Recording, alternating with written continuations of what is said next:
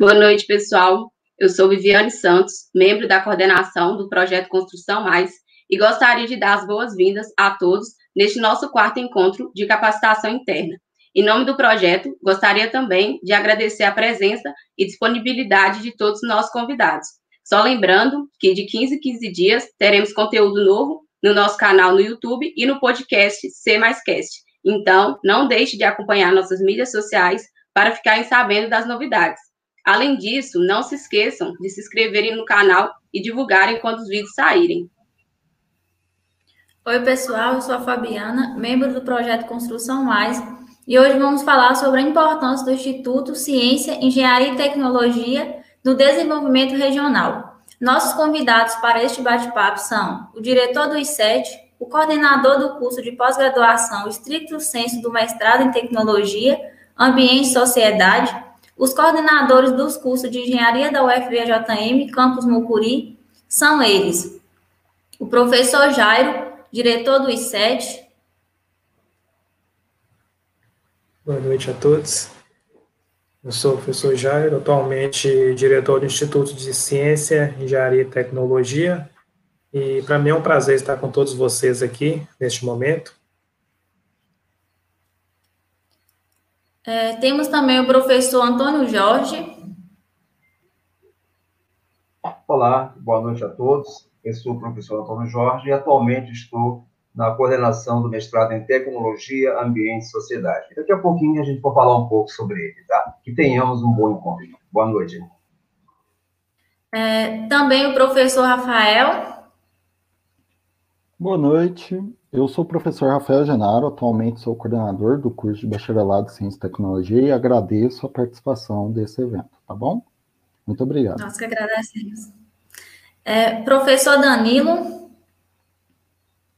Boa noite a todos, eu sou o professor Danilo Bento. Atualmente eu sou vice-coordenador do curso de Engenharia Civil do I7 e é um prazer estar aqui com vocês mais uma vez. É a professora Raquel. Olá, boa noite a todos. Eu sou a professora Raquel de Souza Pompermaia. Atualmente estou no lugar de, de coordenadora do curso de Engenharia de Produção. E, por fim, o professor Francisco. Olá, boa noite a todos. É um prazer mais uma vez estar aqui no, no Construção Mais. É, eu sou o professor Francisco e hoje estou como coordenador né, do curso de Engenharia Hídrica aqui da UFVJM. Espero que possamos ter uma noite bastante produtiva. Um abraço a todos.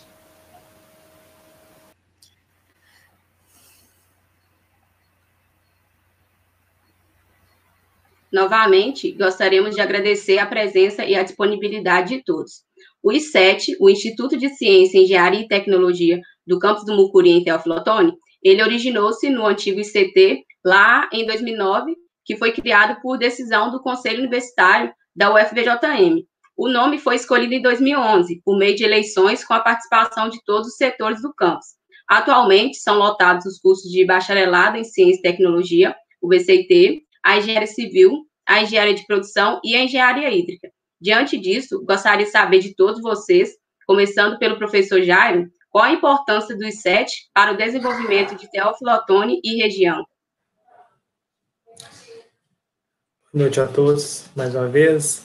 É, em primeiro lugar, eu agradeço muito né, toda a coordenação do projeto Construção Base pela oportunidade de estar aqui divulgando o Instituto de Ciência, Engenharia e Tecnologia é, da qual estou como diretor. É um prazer enorme, né? Uma vez que esse instituto ele foi oficialmente criado em 2009, né? Eu entrei em 2010, né? Um tempo depois da sua criação. Naquela época, né, ele estava como ICT, na verdade, depois colocaram como ICTM, Instituto de Ciência e Tecnologia do Mucuri, e aí depois tivemos essa transição de nomes para o I7, né, Instituto de Ciência, Engenharia e Tecnologia. De lá para cá, tivemos vários avanços, né, foram criados primeiros cursos bacharelado de Ciência e Tecnologia, Engenharia Civil, Hídrica e Produção, né, que os colegas irão falar posteriormente, né, além também dos cursos de pós-graduação, na qual também a pessoa vai estar é, falando aí.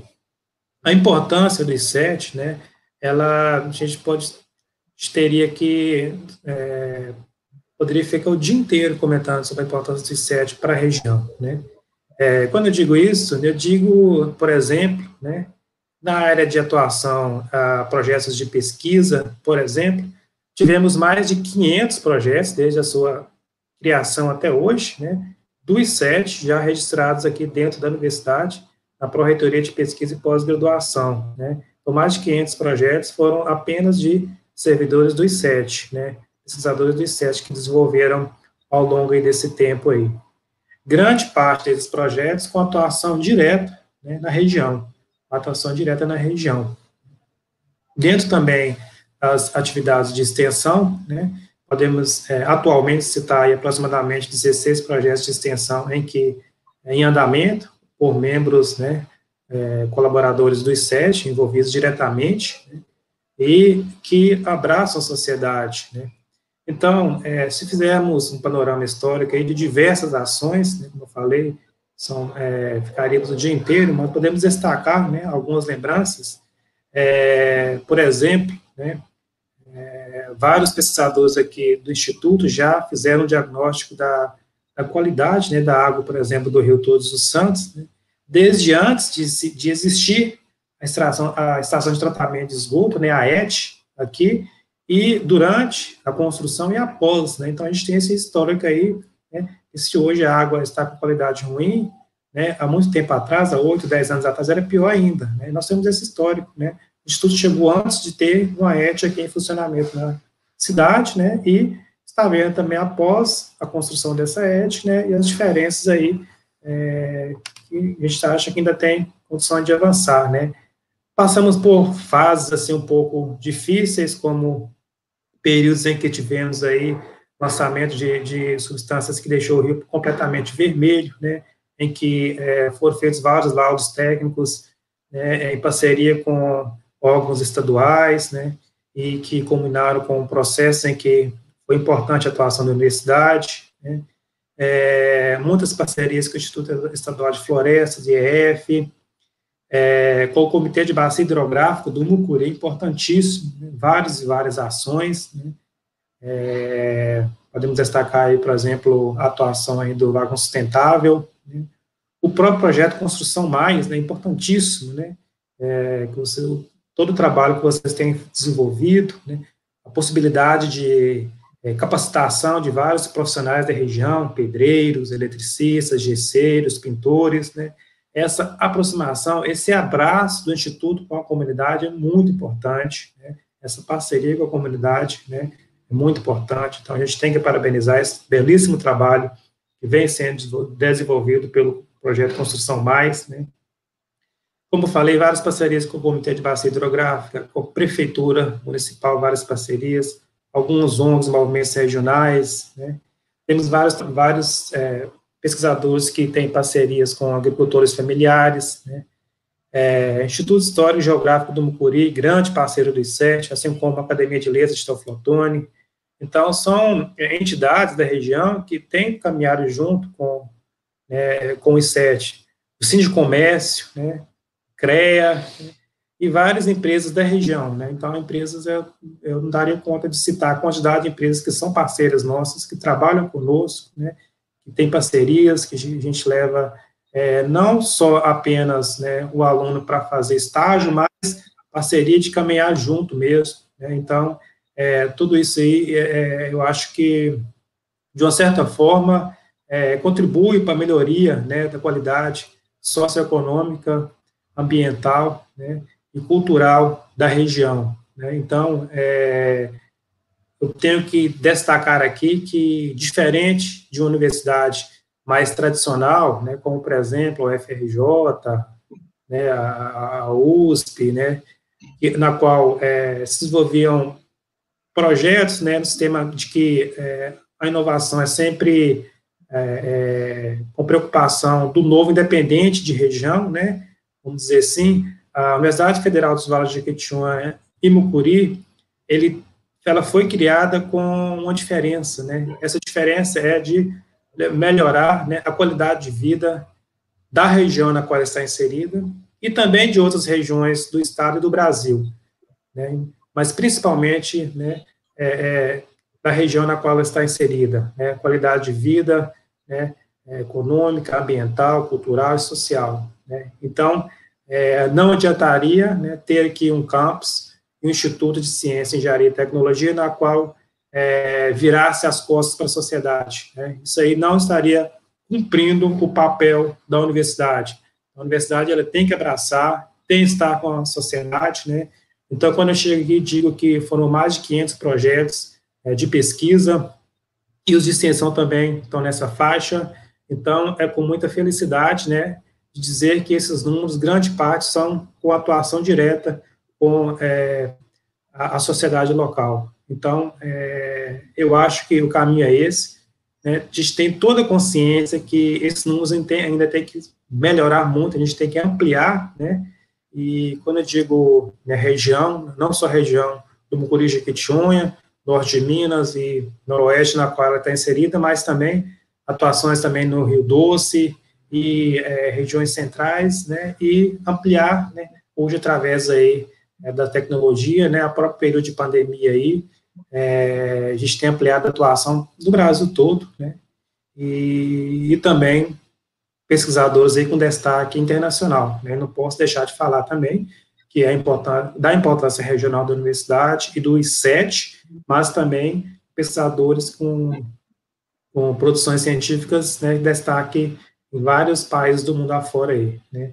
Então, é, a parte de ensino eu vou deixar para os colegas das coordenações, né, eles podem detalhar mais, especificamente cada curso, né, cada curso de engenharia, do bacharelado, né, a pós-graduação também tem um representante aqui, então não preciso detalhar, mas, de uma maneira geral, né, é, a pesquisa né, e a extensão, né, ela tem sido trabalhada né, em parceria com a sociedade.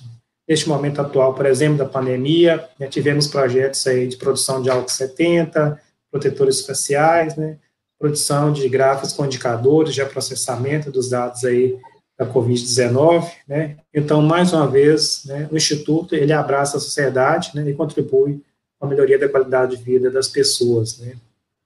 E, então, é, essa, né, é a, a informação que eu tenho a dizer, que a gente tem as propostas, tem os números, né, que comprovam esse abraço com a sociedade, e esse é o papel dessa instituição, este é o papel dessa universidade, é caminhar junto com a sociedade e não é, sem enxergar essa sociedade. Né? Temos que realmente continuar e cada vez mais inserir né, essas pessoas, abraçar a sociedade.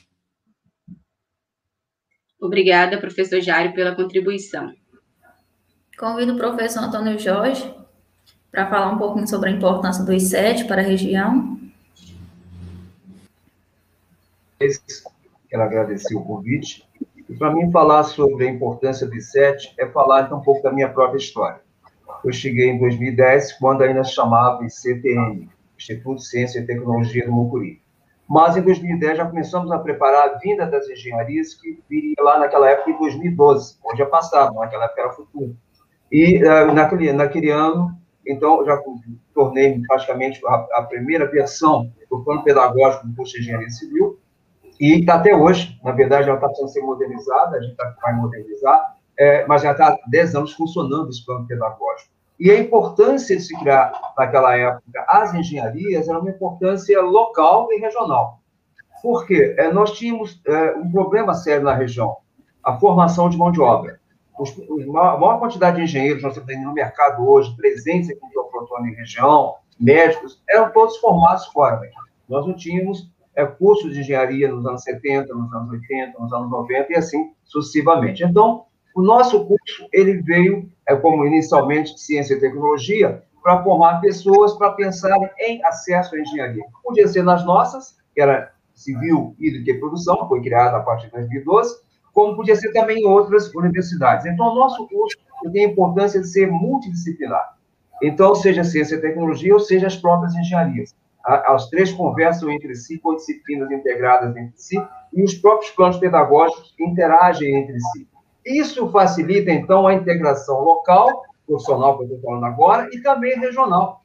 E para vocês terem uma ideia, é, ainda em 2011, quando a gente estava pensando em, é, a gente iria começar as engenharias, nós já estávamos formando a primeira turma, tá? Então, a primeira turma se formou de ciência e tecnologia em 2011. Então, em 2012, começaram as engenharias. E para vocês terem uma ideia, de lá para cá, já formamos é, praticamente 600 pessoas, né? sendo é, mais de 450 engenheiros civis, é, talvez é, 71 engenheiros hídricos de produção, bastante pessoas já foram formadas, os próximos coordenadores podem até falar melhor sobre isso, mas então nós temos um grande número de engenheiros formados aqui em Teoflotone e que estão levando o conhecimento agregado por eles para a região, para o Brasil, para o mundo.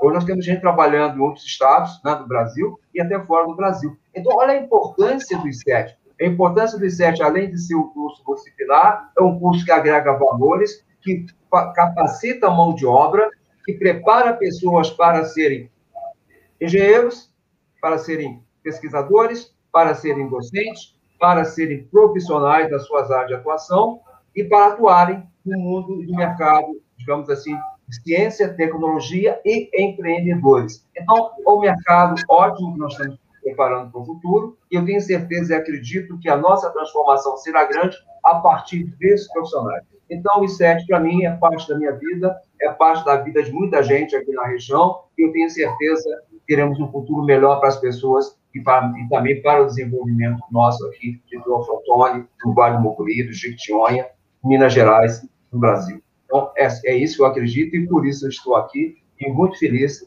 em poder estar no I7, participar do I7 e também estar participando dessa live, levando um pouquinho da nossa história e da, e da importância das nossas, digamos assim, ações em favor do desenvolvimento local e regional. Muito obrigado a todos. Eu que agradeço, professor Antônio Jorge. Você, Viviane. E para você, professor Rafael, qual a importância do I7 para o desenvolvimento de Teófilo Otoni e região. É, boa noite, novamente agradecendo né, o convite. Bom, o professor Jairo e o professor Antônio Jorge já foram bastante felizes em dar um panorama geral, né? Então, vou focar no ensino, certo? Nós podemos analisar dois parâmetros, né? O perfil do, dos ingressantes, se está atendendo, de fato, uma demanda necessária que está dentro de Teófilo Otoni para ingressar aqui nos cursos de engenharia em questão, ou se, e o perfil do egresso, né? O que, que influencia os engenheiros informados. O segunda parte, eu não vou, eu vou me abster para deixar a oportunidade para os outros coordenadores poderem falar sobre seus devidos cursos. Por quê? Porque dentro do I7 vale uma explicação, né? Já que o, o Antônio Jorge explicou muito bem explicado que os PPCs, os, os projetos pedagógicos, tá?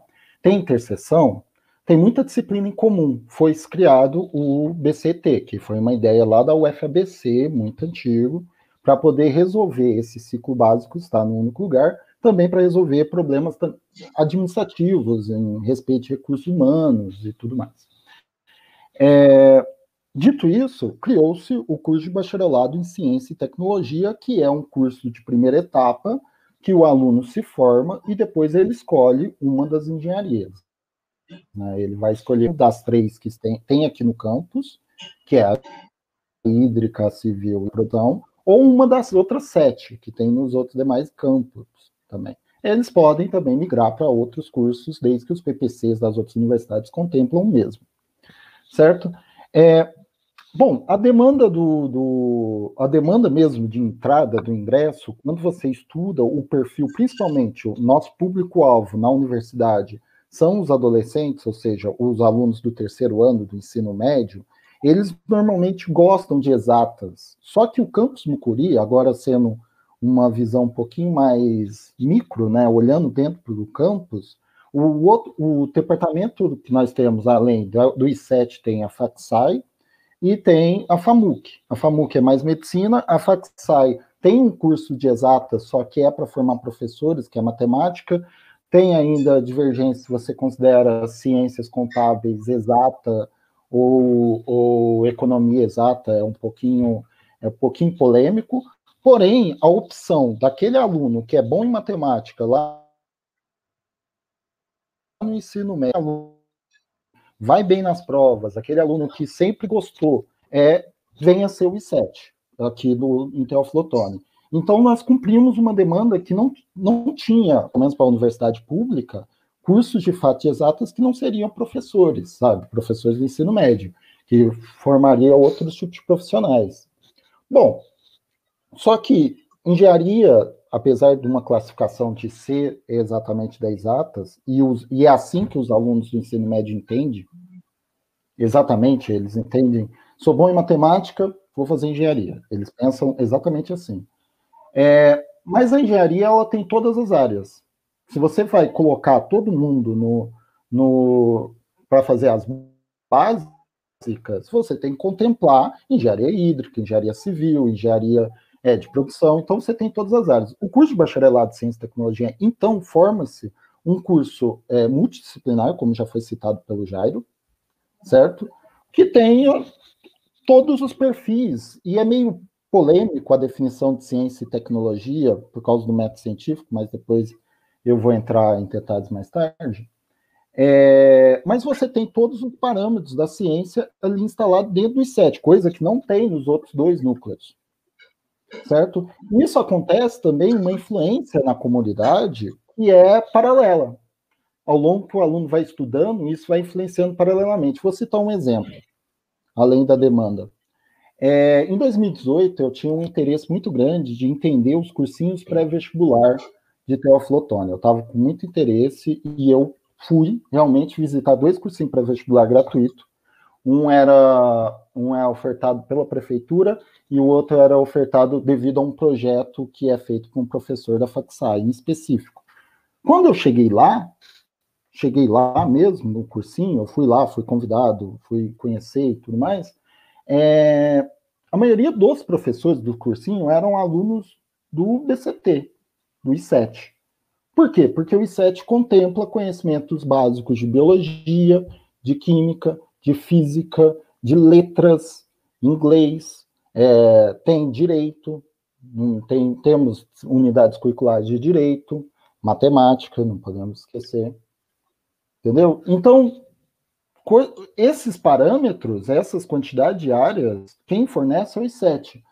Os outros dois departamentos, ótimos nas suas respectivas áreas, não tinham condição de fornecer esse devido perfil. Por exemplo, isso é só um, um pequeno exemplo. O, o, próprio Jair foi muito feliz de ficar citando todos os números mesmo, bruto, mas isso é um exemplo que, ao longo da formação acadêmica, o próprio discente, o próprio aluno do I7, influencia um pouco a sociedade. Porque você está falando de um curso em pré-vestibular, você precisa, no mínimo, do professor. É gratuito, então o aluno tem interesse de é, aprender a ensinar, né? Aprender ensinando, ou seja, ficar mais afiado ao longo do tempo, tá? Sem contar também que outros projetos de extensão que são executados ao longo, cujo pega os alunos que estão matriculados para poder é, atuar naqueles projetos de extensão. É óbvio, aqui no Construção Mais, vocês aplicam os conceitos que vocês aprendem na engenharia em prol do, do cujo público-alvo são os é, o público, a população de Teoflotone e região. Hoje em dia vocês estão online, tá tudo muito mais chique, mas vocês atendem esse grupo, certo? No vagão sustentável, também, você tem um, um perfil de conhecimento que pode ser aplicado. Então, temos todo um, uma especificidade, né, desculpa pela, pela falha da palavra, né, que o I7 fornece, que influencia mesmo diretamente. Se você for andar e começar a analisar, você vai começando a perceber onde que cada é, conhecimento, área de conhecimento, o aluno está aplicando em questão. Por exemplo, por causa de, da disciplina de algoritmo, muitos alunos, a partir dali, começaram a despertar interesse em desenvolver aplicativos, e teve aplicativos com, com teve aplicativos com a patente registrada, feitas por discentes do I7, com cooperação, com orientação de docentes, dos professores, entendeu? Então, eu acredito mesmo que o I7 completou, completou o que faltava no campus do Mucuri, e eu, eu não sou da época que fundou, tá? Eu sou bem mais novo. Eu, eu entrei em 2017, certo? Mas acredito que ele contemplou, ele pegou aquela demanda que estava faltando, talvez tenha outras demandas ainda restantes é, em torno de Teoflotone, e começa, ao longo da execução do, do processo de conhecimento, ele começa a propagar as ações e começa, vai influenciando indiretamente o, a região em questão. Tá bom? É, encerro aqui minha fala, agradeço o, ao questionamento. Muito obrigado. A gente quem agradece, professor Rafael. Obrigada. Agora com o professor Danilo para dar continuidade. É, bom, pessoal, boa noite. Antes de tudo, né? É, Para mim é, é, muito bom falar dos sete, porque, como o próprio professor Antônio Jorge disse, o próprio professor Jairo, né? Eles estão aí desde 2010. O I7 também se mistura com a minha história, porque eu talvez seja o mais antigo que dos sete. Né? Eu, eu sou egresso da primeira turma é, dos sete, né? Eu estava lá no primeiro dia de aula. Então, para mim, até, é até muito emocionante falar sobre os sete. É, então, vivi toda, toda essa transformação. Né? Eu estou no FVJM há mais de 12 anos, né? mais de quase um terço da minha vida. Então, é, é, tudo, tudo que o I7 trouxe, né, tudo que o FVJM trouxe para a nossa cidade, para a nossa região, eu, eu tive o prazer de vivenciar. Né? E, assim, é, a missão do I7, né, enquanto parte da UFVJM, é o quê? É, é produzir e disseminar conhecimento, inovação, é, integrando ensino, pesquisa e extensão. Né? Isso como propulsor do desenvolvimento regional e nacional, né? mas principalmente regional. Eu entendo que nesses 12, né, 12 anos aí que o I7 tem funcionado, ele vem cumprindo isso à risca. Né? Ele vem colaborando de forma direta no desenvolvimento tecnológico, social e econômico da nossa cidade e região, certo? É, nesse contexto, né, agora puxando mais para a engenharia civil, né, quando a gente vai pensar qual que é o perfil que eu quero de, de um egresso da engenharia civil, né, como, é, que tipo de aluno eu quero formar para que ele possa contribuir né, com a sociedade, para que ele possa contribuir com o desenvolvimento tecnológico, para que ele possa contribuir com o desenvolvimento econômico, social de Teoflotone, região, Brasil, mundo. Né? Aí a gente vai falar diversas coisas, como capacidade para acompanhar as transformações tecnológicas, é, a gente quer que esse aluno tenha capacidade criativa, é, que ele consiga se adaptar de modo flexível, crítico e criativo com, com as novas tecnologias e com, todo, com todas as situações exigidas do trabalho. Mas, para mim, o que chama mais atenção né, no perfil que a gente deseja de um engenheiro formado, né, de um engenheiro civil formado no I7, é a compreensão e tradução das necessidades de indivíduos, grupos sociais e comunidade. Né? Ou seja, Está tá escrito lá no projeto pedagógico do curso, né, que o, que o nosso engenheiro civil ele tem que estar tá preocupado com isso, né? Ele tem que estar tá preocupado em, é, é, como agir como indivíduo, como agir enquanto grupo social, né? Como agir enquanto comunidade, aplicando, né? Todo o conhecimento, todas as tecnologias com as quais ele vai vivenciar durante a sua formação para isso, né? E assim, como eu disse antes, né? Eu vejo que os nossos egressos eles têm conseguido fazer isso. Hoje nós temos né, é, é, inúmeras construtoras é, que são de, de, de, de ex-alunos dos sete aqui, né, atuando em Teoflotone, atuando na região, atuando até em outros estados.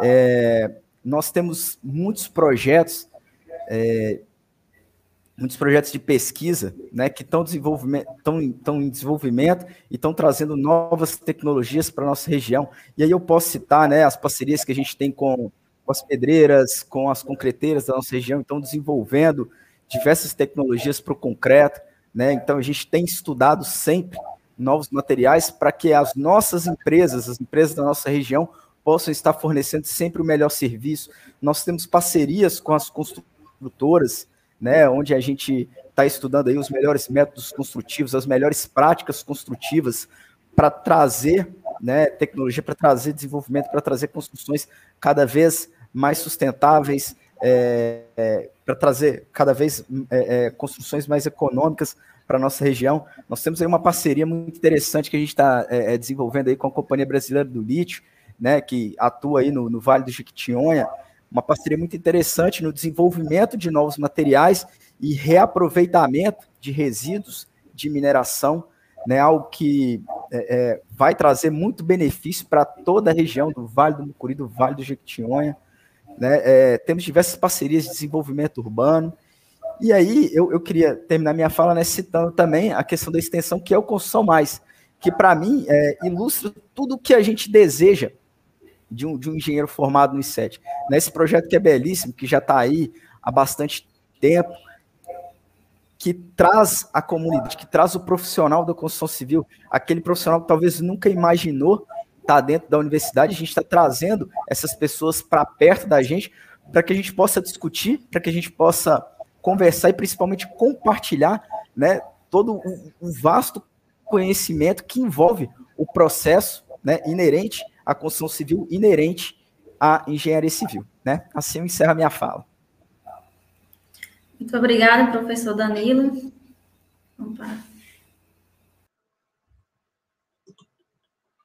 E o que você nos tem a dizer, professora Raquel, sobre a importância do I7 para o desenvolvimento de Teófilo Otoni e região?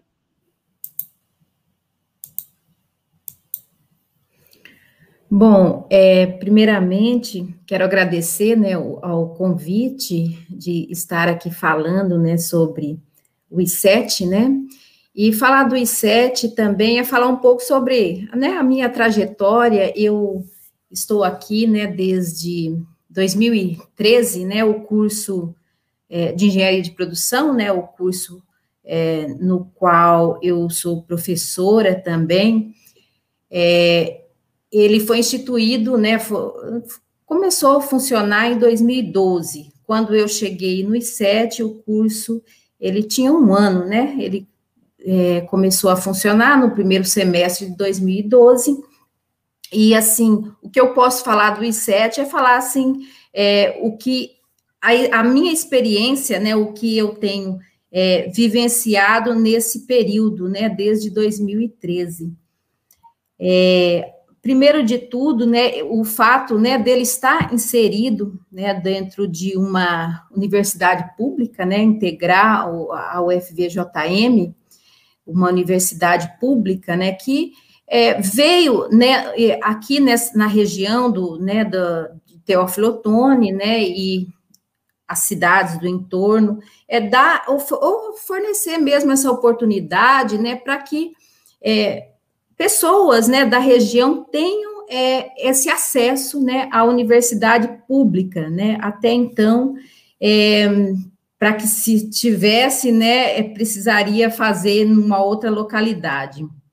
E, assim, é, falando do I7 em termos, né, da, quando, quando a gente fala um pouco da estrutura, né, a gente é, olha, né, a estrutura curricular, né, que o I7, é, ele oferece para os cursos, né, a gente vê né, que tem essa, essa formação, ela permite que os, é, os alunos né, é, é, venham a ser profissionais né, que tenham uma formação interdisciplinar, né, que vão atuar né, no mercado, atuando no mercado com essa formação, né, que possa é, dizer, né, trazer né, pra, para o mercado atender demandas né, que envolve né, é, questões ambientais, questões é, é, sociais né, e as questões econômicas. Né, eu, assim, vou especificar um pouquinho mais quando eu falar né, da importância do I7 para a formação é, para o curso né, de engenharia de produção e assim, é, eu vejo né, esse, esse papel mesmo né, do, do I7 é, nesse, nesse pila, nesses pilares mesmo, que é a pesquisa, ensino, pesquisa e extensão, né, formando aí né, é, esses profissionais né, para o mercado, é, atendendo necessidades do mercado e sempre preocupado, né, ou seja, é, buscando necessidades, né, que envolvem, né, questões ambientais, questões sociais, questões econômicas, e, assim, dessa forma, né, promover esse desenvolvimento é, regional, né, e não só um desenvolvimento, além de, né, de ser um desenvolvimento é, social, mas também, né, trazer é, esse desenvolvimento também em termos, né, econômicos, né, para a região, é, uma vez que, com esses profissionais no mercado, né, eles, né, a atuação deles vão, vai, vem, né, promover melhorias, né? Melhorias, é, e com isso promover mesmo esse um, um desenvolvimento, né? Um desenvolvimento para mim é assim é, é, uma alegria mesmo, né? Eu assim, né? Fazer parte dessa história, né? Do I7 e estar atuando, né? Também na, né, né, contribuindo de alguma forma, né? Também para é, a formação né, de, de desses, é, desses profissionais aí, né, não só para o mercado, mas também, né, a gente tem os é, muitos é, alunos, né, que, que não vão para o mercado, vão fazer, né, a, também uma pós-graduação, né, vão para o meio acadêmico, né, como o professor Danilo, né, citou aí, né, ele foi aluno, né, do Instituto e hoje ele é professor, né, no Instituto, né, ou seja, além de atender essa função para o mercado, também, né, essa função é, de estar também no meio acadêmico e assim, né, promover, né, esse, é, esse crescimento, né, do, do Instituto, né, não só, né, em termos de estrutura, mas também é, em competências, né, em recursos humanos aí, é, e assim promover uma qualidade para, para os cursos, né, no Instituto. É isso, minha fala, tá? Grata. Obrigada, professora Raquel. Para finalizar essa pergunta, convido o professor Francisco. Olá, pessoal, boa noite novamente. É, gostaria de agradecer né, ao projeto Construção Mais, novamente. Eu acho que acredito que os colegas conseguiram colocar muito bem né, o papel do ICET, tanto no desenvolvimento regional, né, quanto no desenvolvimento de Flotone. E eu venho aqui reforçar, né, que acho que o ICET ele tem uma missão, uma missão como a nossa própria instituição, né, ela tem a sua missão, que é a disseminação do conhecimento, né, é, através da integração do ensino, da pesquisa e da extensão, como propulsor do desenvolvimento regional. É, historicamente, né, é, o Nordeste de Minas, englobando aí é, vales do Rio Pardo, vales do Rio Jequitinhonha, Mucuri e São Mateus, né, é uma região que ela foi durante muito tempo esquecida, né, pelo poder público. Então, eu acredito que com a vinda, né, tanto da UFVJM quanto do I7 para a Teoflotone região, né, é, a gente vai conseguir, através do ensino, da pesquisa e extensão, realmente conseguir fazer a transformação necessária para essa região, né, que durante muito tempo, novamente, ela ficou esquecida pelo poder público. Transformação é essa que tem que vir, né, acompanhada né, de uma transformação social, de uma transformação econômica, de uma transformação ambiental, né, que isso também engloba né, questões de educação, de, de ensino, pesquisa extensão, então, ou seja, né, papel bastante é, desafiador, né, para todos nós que estamos aqui no SET hoje, né, eu acredito, então, que é, a gente tentar realmente conseguir levar a missão do UFVJM para dentro do SET, né, todos nós é, darmos né, o, o, esforço total né, para que a gente consiga, então, realizar essa transformação de uma forma é, bastante intensa, né, com bastante, é, vamos dizer assim, com bastante sangue, né, porque realmente é, nós precisamos e já, estamos né, conseguindo fazer algumas melhorias para a nossa população, tanto de Teoflotone como da, da região. Agradeço, Adriana. Muito obrigada, professor Francisco. Professor Jairo, né? Após o decreto de março de 2020, onde foram suspendidas as, atividades acadêmicas de forma presencial todos nós tivemos que nos adaptar ao novo normal. E acredito que com a diretoria do I7 não foi diferente. Quais as maiores dificuldades como diretor do I7 trabalhando de forma remota? É, então, realmente, essa, essa questão aí da, né, do, do ensino remoto, do trabalho é, remoto, foi com certeza o maior desafio que tivemos até hoje, né, aqui dentro da, da gestão é, do ICET, né, do Instituto de Ciência, Engenharia e Tecnologia. Né? Por quê? É, porque, é, por um lado, algumas situações, né, começaram através da tecnologia a ocorrer naturalmente, que são reuniões virtuais, né, é, é, reuniões é, de colegiados, de congregação, né, de forma virtual, isso considera até um avanço, né, levando em consideração que em um passado recente, reuniões de conselhos superiores, é, a gente tinha que se deslocar de carro até Diamantina, era um dia para ir, um dia para voltar, e um dia de reunião lá, então era três dias da semana que se perdia para ir em uma reunião do Consul, né, então, hoje, é, você faz de forma online, talvez da sua casa aí, com uma boa internet, né? Então, é, por esse lado, é um avanço. Por outro, há dificuldades porque há certas situações em que a presença né, física dentro do Instituto é fundamental, né? E aí, é, realmente, há limitações, né? Ao mesmo tempo, né, é, é, não só a presença, mas a presença e a comunicação, né? Levar a informação às pessoas, a gente tem um pouco de dificuldade, né? Eu confesso que, por exemplo, reuniões com a equipe de trabalho, com os técnicos administrativos, com os professores, né? reuniões de conselhos, de colegiados, têm ocorrido de forma satisfatória, né? apesar das dificuldades online.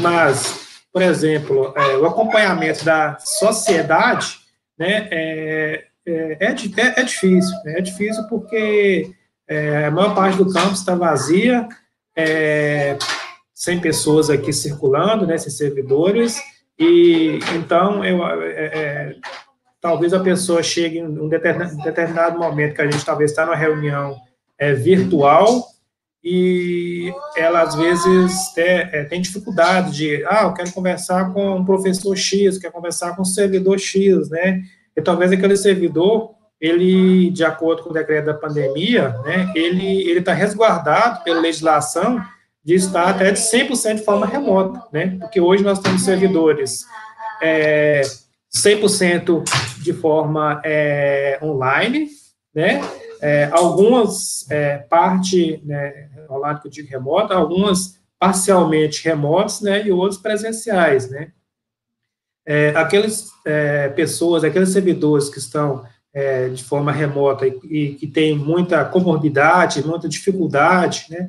É, então, é, as, dependendo do setor, realmente é um transtorno. Né? É um transtorno porque, às vezes, eu, como diretor, vezes, muitas vezes a gente tem que, é, ah, tenho que receber a documentação do setor X do setor Y, porque a pessoa, ela tem como, daquele setor, ela tem comorbidade, mas é uma documentação que tem que ser presencial. A gente vai lá e recebe, faz isso. Então, acaba que você tem que fazer o papel de várias pessoas, né? Mas, ao mesmo tempo, né, a equipe, ela tem dedicado ao máximo, né, é, e quando se necessita, eles comparecem, né, e tem dedicado ao máximo para que a gente pudesse, né, tentar suprir essa dificuldade, né? Então, é, é, é mas especificamente, por exemplo, é, em termos de ensino, né? É, algumas disciplinas são apresentam a carga horária de aulas práticas, né? Por mais que a gente, né, a gente né, colocou, fez inserção da aula prática online para adequar a essa realidade, a gente sabe que não é o ideal, né? O ideal é que se tenha de forma presencial, mas nesse momento é possível? Não, é possível. Né? Quando for possível, a gente vai retornar para garantir a qualidade. Né? Agora, a gente vai fazer o que for possível para passar por esse momento. Né? Mas é, eu posso te afirmar, ah, está sendo fácil como um gestor é, passar por esse período remoto, né? Não, não está sendo fácil, né? A gente tem dificuldade, né? É, temos a tecnologia que eu acho que foi, é, é, acho que o maior legado é esse avanço né, é, em se ter várias atividades de forma remota, eu acho que esse legado vai ser muito bom, né, como eu, eu reitero o que eu disse, né, por esse lado, a gente teve avanços, né, como, imagina é, a, um passado recente em que reuniões é, de conselhos superiores, com CEP, com SUL, todos eram, eram realizados na cidade de Diamantina, que é a cidade onde está a reitoria aqui da universidade. Né? Então, era um dia para ir de carro, fazia reunião, voltava no outro dia. Então, era, talvez ficava dois, três dias para uma reunião de, de duas, três horas, né? E aí imagina, né, gastar com motorista, gastar com combustível, diário para a pessoa ficar, o tempo que o servidor ia e ficava lá e, né, três dias sem né, retornar, é, o cansaço físico, então era, era realmente muito caro e pouco produtivo. Hoje essa mesma reunião ela ocorre, né, é, duas, três horas aí de forma online e de forma satisfatória, né, é, satisfatória sim, dependendo da internet, dependendo, né, é, da tecnologia, de ter né, um computador, um microfone, enfim, todo mundo teve que se adequar aí a essa nova realidade. Mas que foi fácil, não foi, né, não é fácil, porque há situações específicas que, por mais que se tenha pandemia, elas têm que ocorrer, ocorrer de forma presencial. Um, outra, é, um exemplo que eu posso dar é a questão de concursos públicos. Né? A gente, com o tempo paralisado com concursos, de retornamos, né? retornamos porque a universidade ela, ela está em movimento, né? ela necessita né, de reposição no seu quadro, né, de servidores, pessoas se aposentaram, né, tivemos servidores que faleceram, ou mesmo é, servidores que saem para capacitação, e, e, todo concurso é um processo demorado, né, que envolve várias pessoas, e que não tem jeito, tem que ser presencial. Né, não tem outra alternativa, tem que ser presencial. Né, então, até pela própria legislação que temos hoje, dentro da instituição, ela só, ele só pode ocorrer de forma presencial. E aí tem toda a questão da biossegurança, né, toda a questão de se resguardar né, a saúde de todo mundo, para que ocorra da melhor maneira possível, não tenha nenhum problema, né? Então, é, eu acredito que tivemos ganho esse legado da tecnologia para facilitar né, é, tra o trabalho remoto, inclusive alguns setores, né, é, eu acredito que vamos avançar em relação ao trabalho remoto, um exemplo, um exemplo é, é o setor de compras, né, que faz licitações, hoje o servidor que faz licitação dentro da universidade, ele, ele às vezes ele colabora com a compra do I7, mas também colabora com a compra de Janaúba, por exemplo, de Unaí, né, que antes não era possível, né, é, então, esse, é, é, alguns setores, inclusive, pode, mesmo pós-pandemia, se pensar né, questão do trabalho remoto. Mas, é, grande parte, por exemplo, dentro do I7, né, é, acaba sendo presencial. Por quê? Porque tem atendimento ao público, né, então, nós somos, somos é, vinculados né, a, uma direção que ela, ela, ela é, finalística dentro da instituição, seja, né, ela, a principal finalidade da instituição, que é levar o ensino, pesquisa e extensão, né, a formação do aluno, né, principalmente na graduação ali, é, é o nosso papel, a nossa função. Então, é, realmente, é, quando se retornar, a gente é, é fundamental, né, é, essa, esse, esse contato com a sociedade, né, a gente vai adaptando, temos ganhos, mas também temos dificuldades, né, então o panorama é esse que eu, que eu posso é, repassar a vocês, e agradeço aí, mais uma vez, a possibilidade de estar participando, meu muito obrigado, e parabéns por esse excelente trabalho do Construção Mais. Nós que agradecemos a participação, Jairo. Bebiane, você agora. Professor Antônio Jorge. A UFVJM, no campus Mucuri, possui um programa de pós-graduação em Tecnologia, Ambiente e Sociedade, no qual você também já citou, onde atualmente o senhor é o coordenador. E apesar de ter esse programa no nosso campus, muita gente ainda desconhece. Eu gostaria de saber de você como que é o processo para ingressar nesse mestrado e quais as linhas de pesquisa que existem atualmente. Mais uma vez, boa noite. Essa pergunta ela é ótima, né? Que nos dá a oportunidade de divulgar e também orientar. É, qualquer aluno que venha da ciência e tecnologia ou de qualquer outra formação superior pode adentrar no mestrado TAS. O que é o mestrado TAS? Ele é um programa estricto senso tá? em tecnologia, ambiente e sociedade. É, antes de continuar respondendo essa pergunta que é muito boa, eu vou dar um pequeno, assim, replay, né, uma reprise é, da história do nosso mestrado. O nosso mestrado ele nasceu, na verdade, no espírito interdisciplinar que é o I7. O I7 ele é um instituto multidisciplinar e precisava da interdisciplinaridade entre outras áreas além da ciência e tecnologia, incluindo as engenharias, incluindo a física, a matemática, a química. A gente precisava ir além. É, alguém formado em direito pode vir fazer o nosso curso. Inclusive, eu orientei um advogado, né? um aluno que se formou no nosso mestrado. Ele veio mesmo discutir as leis aplicadas à área de risco, discutindo o diretor, discutindo um monte de coisas importantes aqui para a cidade de Profotone. Então, é, para vocês verem como nosso curso é multidisciplinar. Então, a missão do, do, do, do mestrado em Tecnologia, Ambiente e Sociedade, que é também o primeiro é, mestrado aprovado numa universidade pública aqui no leste de Minas, é importante, nós somos o primeiro, fomos inovadores nesse sentido, e por essa necessidade Daqui estavam se formando ali a partir de 2011 Ciência e Tecnologia, que já podiam partir para o mestrado. E, e as primeiras formadas em engenharia, da qual o Danilo está aqui nessa live também, que foi nosso aluno, e hoje é nosso professor, hoje está terminando o doutorado dele, já é quase doutor. Então, olha, olha a importância do, da, da, da, do ICET, que a gente falou antes, da UFPJM, e também do nosso mestrado. Então, o nosso mestrado, ele integra esse conhecimento. E como é que as pessoas podem, então, entender? Ele é tem a, assim, objetivo, né? Formar profissionais que sejam capacitados para atender a demandas do mercado, da ciência, tecnologia e da docência. Então, o mestrado profissional que capacita as pessoas para atender, digamos a demandas locais e regionais. E como adentrar nele? Então, essa é uma pergunta, muita dúvida. Que é que eu entro? Como é que eu, eu, eu consigo me inscrever? Se é difícil entrar? Eu digo, difícil não é. É só estudar um pouquinho, se preparar nada é difícil nesse mundo quando a gente se prepara e se capacita para e tem o objetivo né, de fazer alguma coisa. Então, primeiramente, é, quem quiser conhecer o mestrado, é só ir no Google, né, em qualquer é, é busca dessas aí, e escrever mestrado TAS, que vai aparecer. É, então, na verdade, é tasbucuri.fjm.edu.br. Mas como é muito grande, é só digitar mestrado TAS, que vai aparecer logo no Google a, a, o nosso link e as pessoas vão ler sobre o mestrado.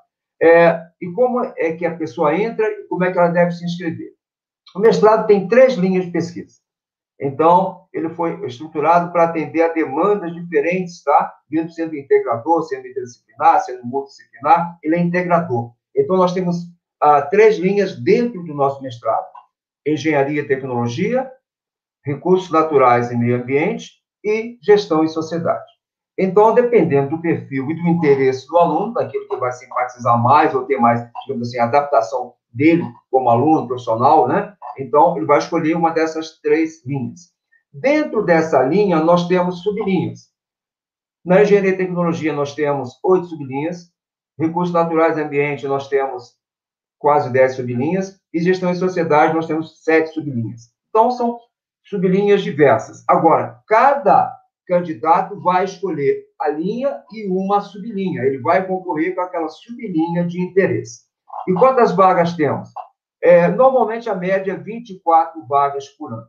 Tá? Então, todas essas sublinhas são contempladas. É, acrescento também que nessa quantidade de vagas nós adicionamos mais de 20%, tá? normalmente são seis vagas para negros, uma para índio e outra para deficiente. Então, nós temos vagas de ampla concorrência, em média 24, mais seis para reserva para negros, é, e a, uma para índio e outra para, para deficiente. Então, além de ser um mestrado multidisciplinar, ele também é, é, digamos assim, ele tem uma acessibilidade e reconhece a acessibilidade também como uma forma do aluno adentrar para a universidade e se capacitar também e se tornar um grande profissional. Então, isso é muito importante, essa, característica do mestrado, né? Ele não é fechado, ele é aberto. É, e como é que são essas sublinhas, Antônio Jorge?